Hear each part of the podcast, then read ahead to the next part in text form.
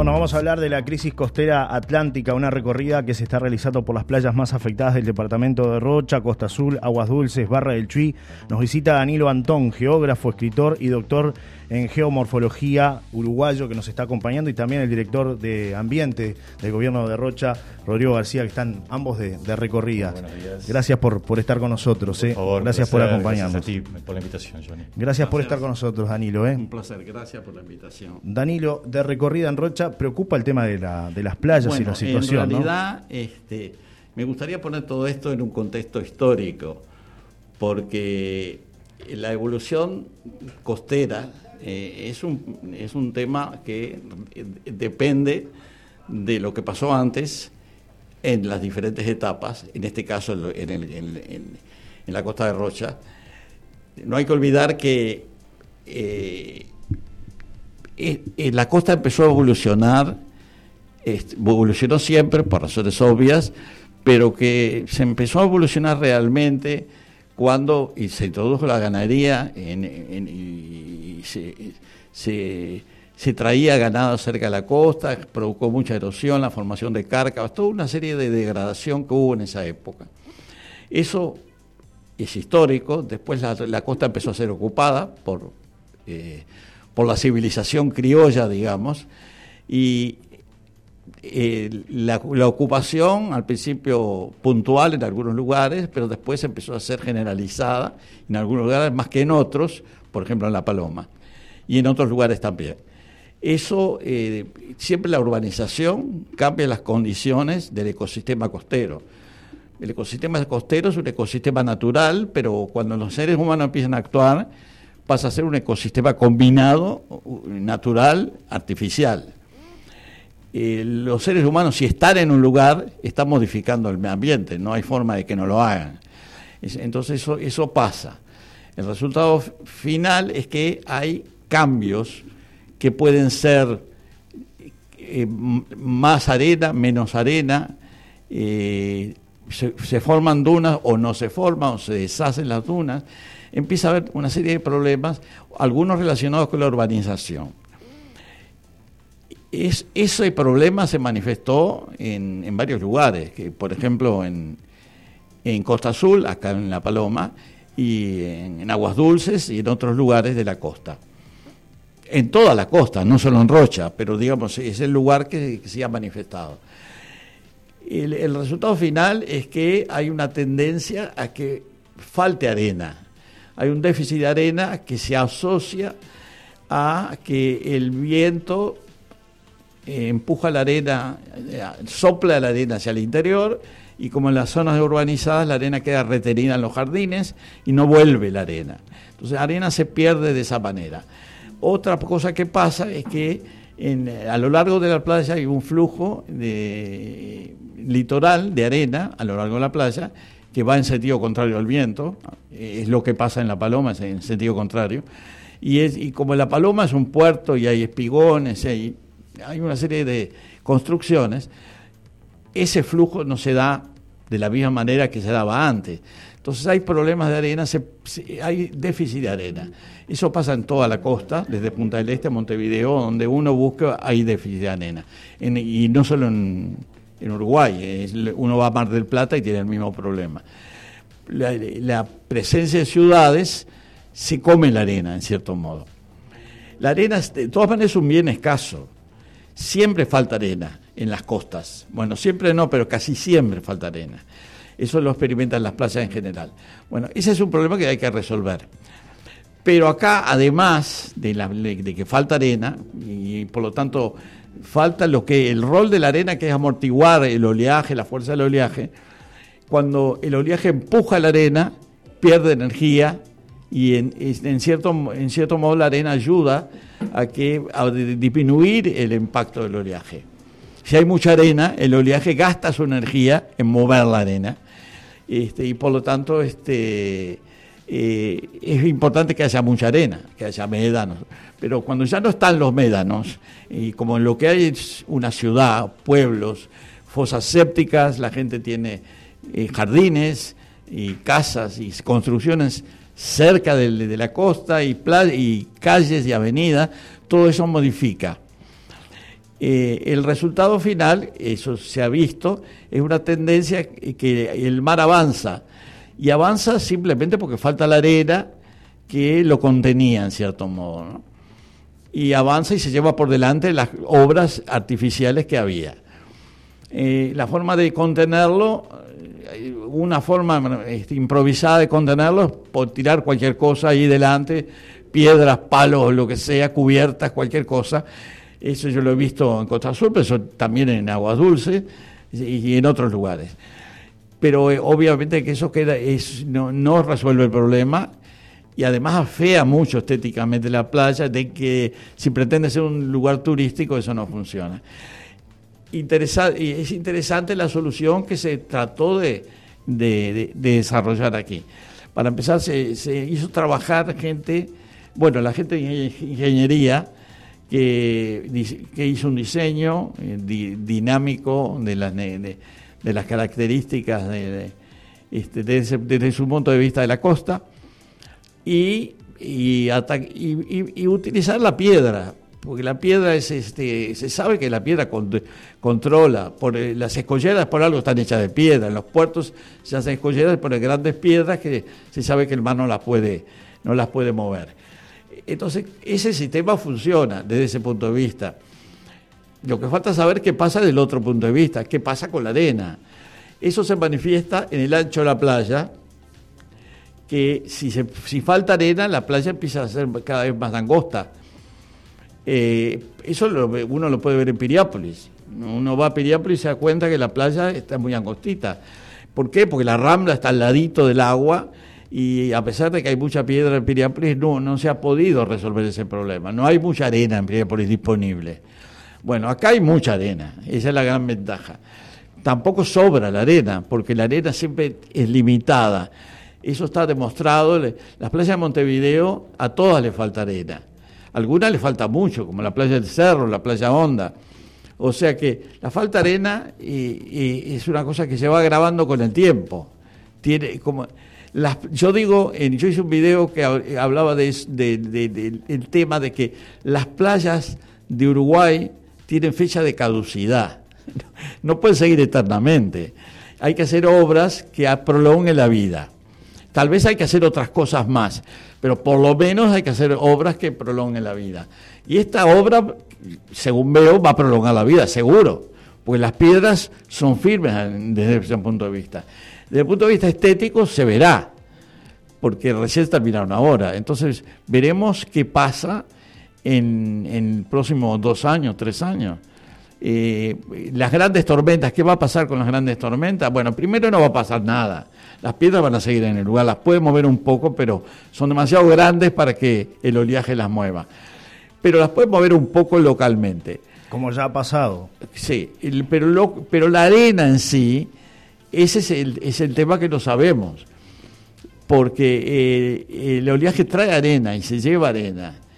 Y tanto lateralmente como en el oleaje hace eso, de pronto no hay nada de arena porque todo se fue al banco y está a, 100 metros de la orilla. Y, a veces, tres días después, vuelve uno a la playa y la playa está ancha. ¿Qué pasó? Bueno, pasó algo ahí y nadie puede estar mirando en un microscopio a ver qué pasó exactamente, porque además del día que hay tormenta no hay nadie sacando fotos, porque no es el momento más adecuado. Las peores tormentas a veces son de noche y nadie sabe muy bien qué fue lo que pasó, porque nadie estaba mirando exactamente, estaba escondido en su casa a lo mejor. Este, el, el hecho que esto, hay una serie de elementos que no los conocemos. Y por suerte es así, y hay que reconocerlo. La naturaleza funciona de manera tan compleja que eh, pretender tener recetas para resolver problemas de la naturaleza no funciona bien. Esas recetas pueden funcionar a veces y a veces no, porque, porque es muy complejo el tema. Y hay además intereses, yo diría, económicos, porque no son, son internacionales, no estoy hablando del Uruguay, de interés económico a nivel este, de, desarrollar enfoques acerca de si el clima está cambiando o no está cambiando, si hay que consumir más, eh, producir más dióxido de carbono o no. son temas que son generales de los cuales no podemos hacer gran cosa desde acá. Eh, pero también está metida la política. Y, yo diría más, la política partidaria, porque la política en sí siempre está metida. Porque cuando uno toma medidas de cualquier tipo en la costa, son políticas de agua, de costeras. Pero cuando se pone partidario, ahí se complica. Porque eh, la gente se embandera tanto que está en contra de un proyecto porque lo hizo fulano, o está a favor porque lo hizo fulano. Eso que, este, pasa, puede pasar en la costa, puede pasar en cualquier cosa que se haga, y hay que tener cuidado eh, con eso. ¿no? A veces las cosas tienen contenido partidario, pero no todas, y no en cualquier situación. Entonces a mí me parece que en este caso estamos hablando de una, de una obra innovativa, interesante, que es una experiencia de la cual vamos a sacar enseñanzas las partes positivas y las partes negativas. Yo digo que más positivas que negativas, porque ya sabemos cómo funcionan las piedras. Y además no son todas diferentes, sino son todas de un mismo, de un mismo color, digamos, que las hace más agradables a la vista. Este, veremos qué pasa, pero me parece bien que se esté, se esté trabajando para resolver el problema de una forma este, integrada y, e inteligente no puedo decir mucho más porque lo por, lo, por, lo, que estamos leyendo entre líneas, Danilo, por lo que nos estás comentando, no es que va a ser una solución a corto plazo, sino que eh, esto va más a, a, mediano o largo plazo, los resultados. Hay que esperar a mediano o largo plazo, mínimo, como tú decías, unos dos años para evaluar si realmente genera el impacto que están esperando. yo creo que a mediano plazo. Yo creo que hay que coger las piedras, ya sabemos el, efecto que tienen, porque hay, hay escolleras. el puerto de Montevideo está protegido por escolleras con piedras grandes. Estas son piedras grandes, no tan grandes como la escollera, pero eh, digamos, van a resistir en general. Puede ser una tormenta fuera de lo común que de pronto tenga algún efecto que no nos imaginamos eh, eh, puede, puede, puede entrar por, los, por las vías de drenaje, la desembocadura de las cañadas. Ahí no se puede poner piedras en todos lados. Y ahí puede entrar el mar. No sabemos lo que va a pasar exactamente. Pero esto permite, hay que tener eh, registro de lo que está pasando, porque puede ser una enseñanza para el futuro acá, pero en otros lugares también. Porque si funciona de esta manera, se puede replicar en otros lugares.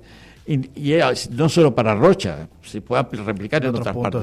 Así que me parece, me parece bien que se esté intentando este, este tipo de solución, que la, yo la veo bastante promisoria a, corto y tal vez a mediano plazo. Nos mandan un mensaje, dice, hay una condición que está comprobada y recontra estudiada, el deshielo de los polos y las tierras cubiertas con nieve, por lo tanto, las aguas de los océanos y ríos están subiendo y cubriendo tierras cercanas a los mismos y se van perdiendo mucho terreno contra la naturaleza nadie puede, hasta el mejor experto. Gracias, nos dice Alejandra que nos deja esta, esta bueno, opinión. Yo lo que quiero decir es, este, tengo un problema esto con el cambio climático, soy, geólogo, digamos 50 años trabajando en geología, este, y cuando se habla del cambio climático yo digo que el cambio climático, la geología es la ciencia del cambio climático.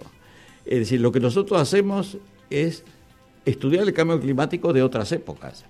O sea que no es ninguna sorpresa. Dice, ¿hay cambio climático? Claro que hay cambio climático. No existe la posibilidad de que no haya. Siempre hay, siempre hubo y siempre habrá. Esa es una cosa.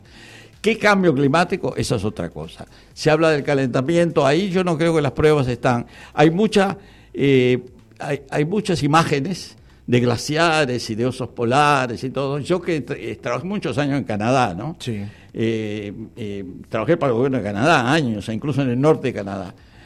Este, yo no estoy muy convencido del calentamiento global, porque se trata de forzar los datos de la meteorología o de la climatología, este, porque le conviene a algunas instituciones, no, no quiero decir exactamente a quiénes, pero eso, eso es un tipo de cosa que está pasando. Yo creo que el, calentamiento global hay que ver. Se le echa la culpa al exceso de dióxido de carbono, que es ínfimo, el porcentaje de que 400 partes por millón es muy poquito, y se habla como si fuera un contaminante, cuando nosotros estamos imbuidos de dióxido de carbono desde la cabeza hasta los pies.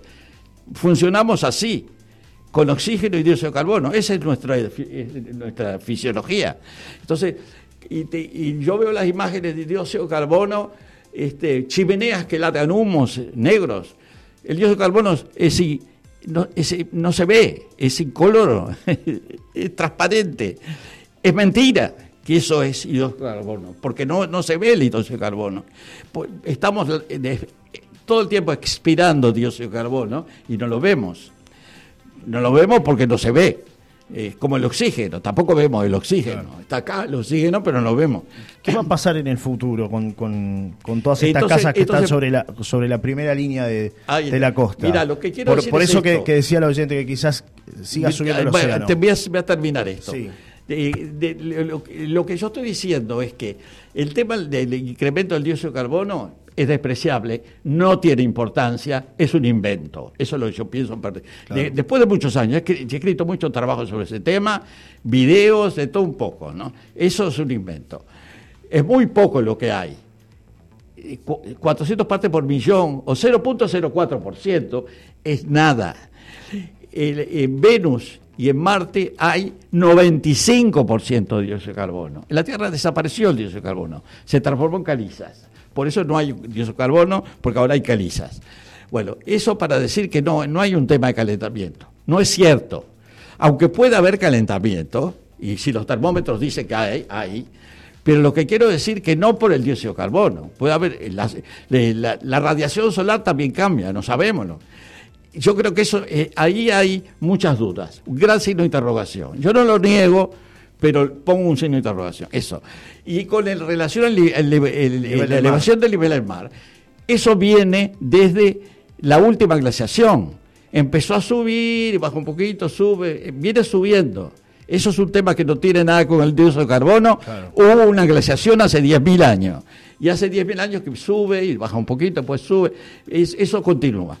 Sabemos cuánto es, 2 milímetros por año. 2 milímetros por año equivale 2 centímetros cada 10 años, 20 centímetros cada 100 años. O sea, cada siglo, 20 centímetros. ¿Quién se da cuenta que subió 20 centímetros el agua? Ni, siquiera en el puerto de Montevideo se dan cuenta. Que en el año 1900 era ese el nivel y ahora es 20 centímetros más. Si fuera cierto, porque tampoco sabemos si en Uruguay eso sucede. ¿Qué pasa, por, ejemplo, con, esas casas que muchos de los eh, vecinos de allí dicen, nosotros construimos esta casa y había mucha playa, había mucha arena hacia adelante? Eso no se relaciona con el nivel del mar. Fue avanzando el mar y ya no, ya no se Y yo me dudo de que el mar esté subiendo en este lugar, porque el continente sube y baja también, no solo el mar. Y no sabemos si está bajando o subiendo el continente, porque nadie se puso a medirlo. Es decir, no sabemos afirmar una cosa que no sabemos con tanta seguridad, eh, creo que es equivocado. Eso yo creo que desde ese punto de vista no hay peligro. Lo que está subiendo el mar, que estaría subiendo a nivel de todos los océanos, es de 2 milímetros por año. No se nota, en ningún lugar se nota, es muy poquito. Para que se note tienen que pasar tres o cuatro siglos bueno, eso está pasando, pero muy bien. Y no sabemos tampoco si va a seguir eternamente o va, a detenerse. O sea, ese eh, no es el peligro. La razón por la cual hay ese problema en la costa es por otro motivo. Es porque no hay resistencia de arena al oleaje. No está esa, esos volúmenes de arena que había antes y ahora la cosa se hace más rígida porque hay viviendas, hay calles, hay avenidas, hay construcciones hay espigones, hay escolleras, hay puertos, todo eso hace que la costa Ahora, ¿se puede contener el avance del mar teniendo todas estas construcciones? Se puede, se puede contener. El avance del mar llega hasta donde le dejan, porque por eso Montevideo está ahí y no lo... ¿no? Este, eh, en, la rambla sur de Montevideo se paró y ahí el mar no avanza, porque se le metieron piedras y de todo un poco. Este, es más, las tormentas cuando es, un espectáculo en las tormentas en la Rambla Sur de Montevideo, ahí para filmarlo. Pero el oleaje golpea, golpea, inunda un poco la Rambla, pero no. Es resistente porque está se diseñó para resistir. Que es un poco lo que va a pasar con estas piedras. No son tan grandes como las que hay en Montevideo, en la Rambla, pero son piedras bastante grandes que van a resistir bastante. Sí se puede detener, se puede detener Ahora, otra cosa es que si el fin es turístico, si uno busca que sea un paisaje agradable, eso es otra cosa. Eh, depende de lo que le gusta a las personas también. Porque la Rambla de Montevideo, ¿no? por ejemplo, pongo el ejemplo porque todo el mundo lo conoce, la Rambla de Montevideo, del punto de vista paisajístico, capaz que alguien dijo, esto no, es horrible, vamos a dejar lo que había. Pero hoy todo el mundo le saca foto a la Rambla y dice, qué linda que es. Es un tema también de estética que es cultura de la persona. Hay gente que le gusta esto y otra gente que le gusta otra cosa.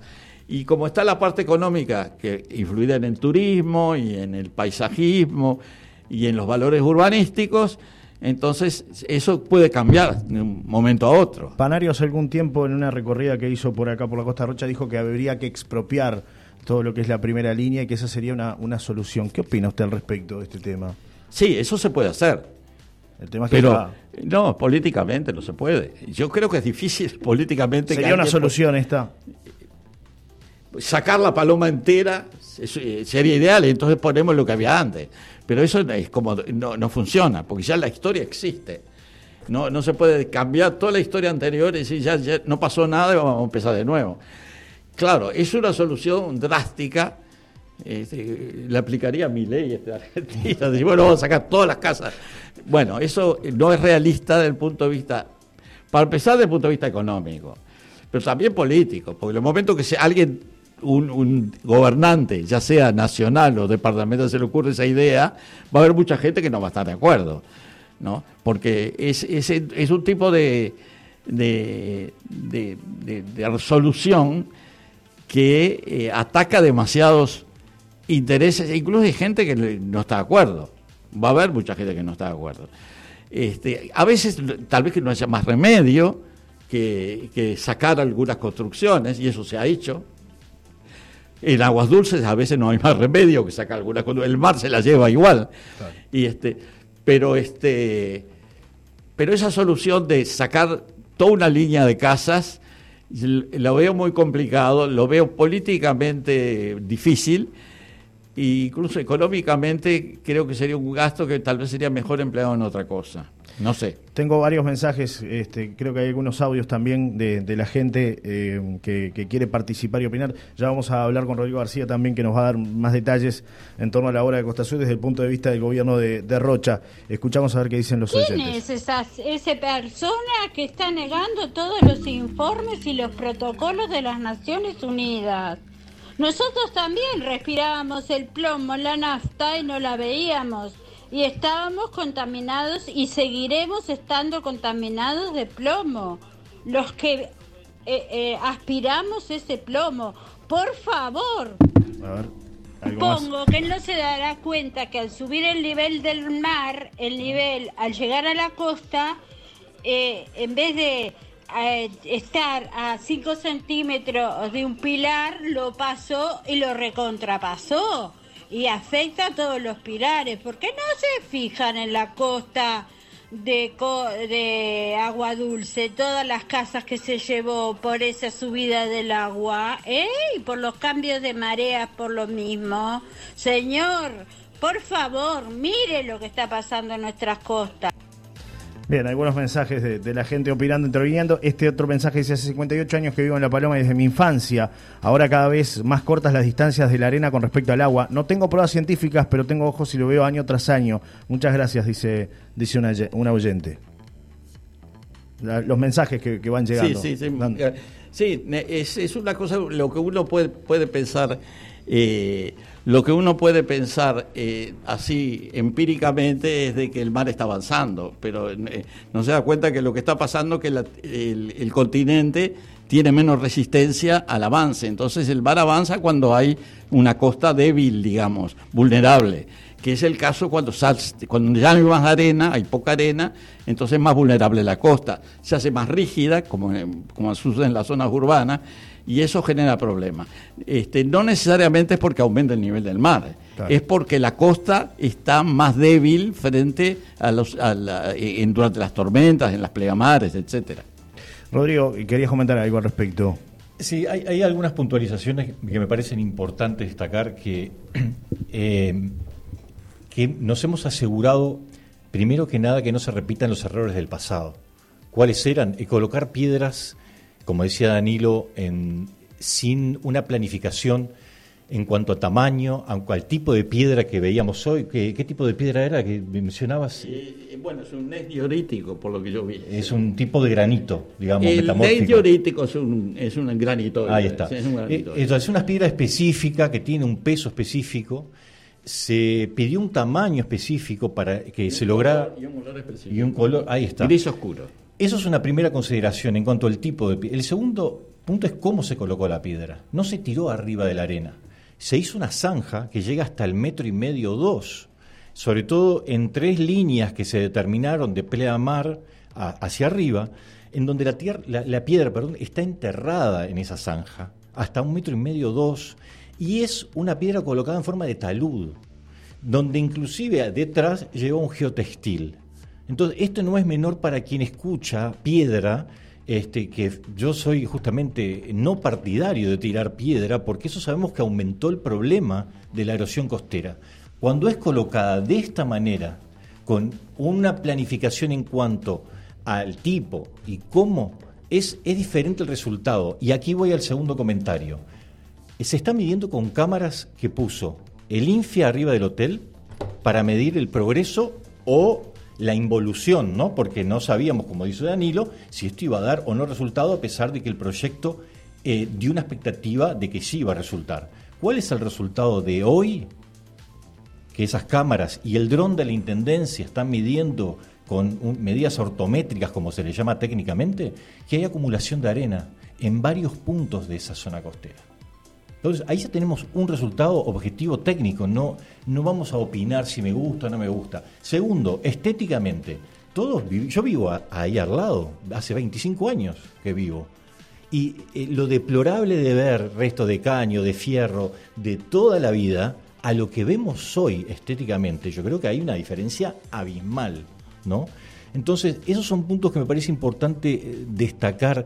Y otro punto más es que la obra no terminó la obra lleva todavía dos cosas esenciales, que es la reposición de arena arriba, se va a hacer una recarga, como se dice, con arena del puerto, que fue previamente testeada para que no tuviera hidrocarburo. En eso yo estuve cerciorándome de las pruebas de arena que no tuviera hidrocarburo, obviamente, porque en el puerto hay hidrocarburo en el fondo, en vienen los lodos, y esa arena se va a recargar arriba y se van a colocar cercas captoras para la arena voladora, y se van a colocar plantas amófilas para recrear lo que originalmente fue intentar, no vamos a poder llegar nunca a lo que originalmente fue, eso está claro, pero es importante que la gente que opine sepa de qué se trata el proyecto.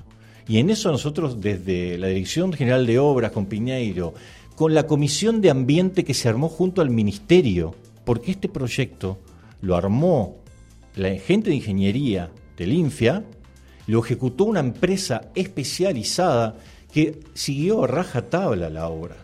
Se respetó absolutamente todo lo que estaba en la obra prevista y esa comisión participó el Ministerio de Ambiente, o sea, los expertos del Ministerio de Ambiente este, que hablábamos recién, de Gustavo Piñeiro y otra gente que eh, sabe del tema y tiene su capacitación técnica. Entonces, eh, ahí también hubo un desconocimiento en cómo se ejecutó y se habló mucho de esto de que no tuvo un estudio de impacto ambiental.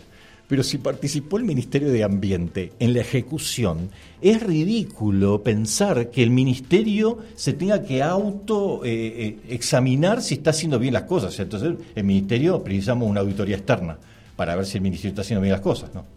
Gracias, Rodrigo, por estar con nosotros esta mañana. Gracias, Danilo, también por visitarnos aquí en Solar y Radio. ¿eh? hasta un próximo encuentro. la, la, recorrida sigue, ¿no? Sigue hasta Barra de Chuy. Hasta Barra de Chuy. Pausa, ya regresamos.